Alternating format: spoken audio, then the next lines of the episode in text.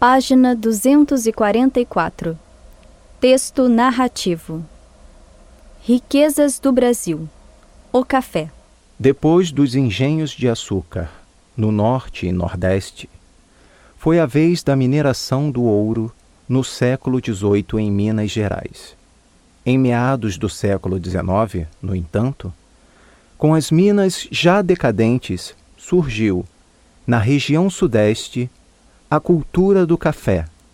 Esta seria uma fonte de riqueza tão grande ou maior ainda que as anteriores.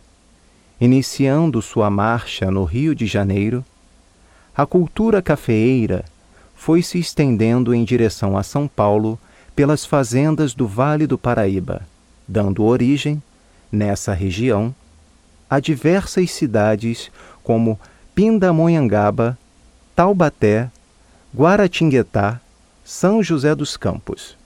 Mais tarde, descobriu-se, no interior paulista, a terra roxa, fertilíssima para o plantio de café, e a marcha tomou esse rumo. As fazendas do Vale do Paraíba, que já apresentavam terras cansadas, entraram, então, em decadência. O interior paulista cobriu-se de fazendas apareceram as estradas de ferro, e cidades como Campinas e Ribeirão Preto cresceram rapidamente. Até aquele tempo, a mão de obra era escrava, mas a abolição ia chegar e seria preciso substituir os escravos por outros trabalhadores. Era necessária a imigração, e ela veio. Os italianos, os colonos, invadiram São Paulo com suas tradições, costumes e língua, introduzindo novos hábitos na vida dos paulistas.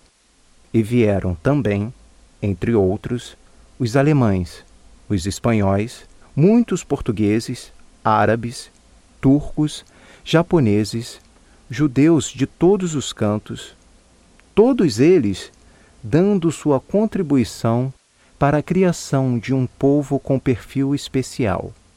Os paulistas são, sim, brasileiros, mas quase sempre ligados a outros povos, a outras paisagens.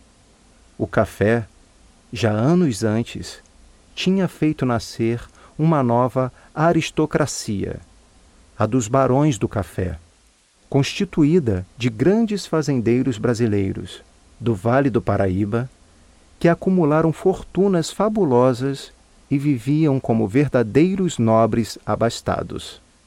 Com a riqueza trazida pelo café, São Paulo, cidade provinciana acanhada, começou a se transformar, abrindo novas ruas, avenidas e bairros, por onde corria muito dinheiro. Uma avenida tornou-se o símbolo de toda esta riqueza, a Avenida Paulista, com suas mansões e palacetes. Hoje, estas residências cederam lugar a imensos edifícios, muitos deles sedes de bancos, que continuam, por assim dizer, símbolos de poder e riqueza.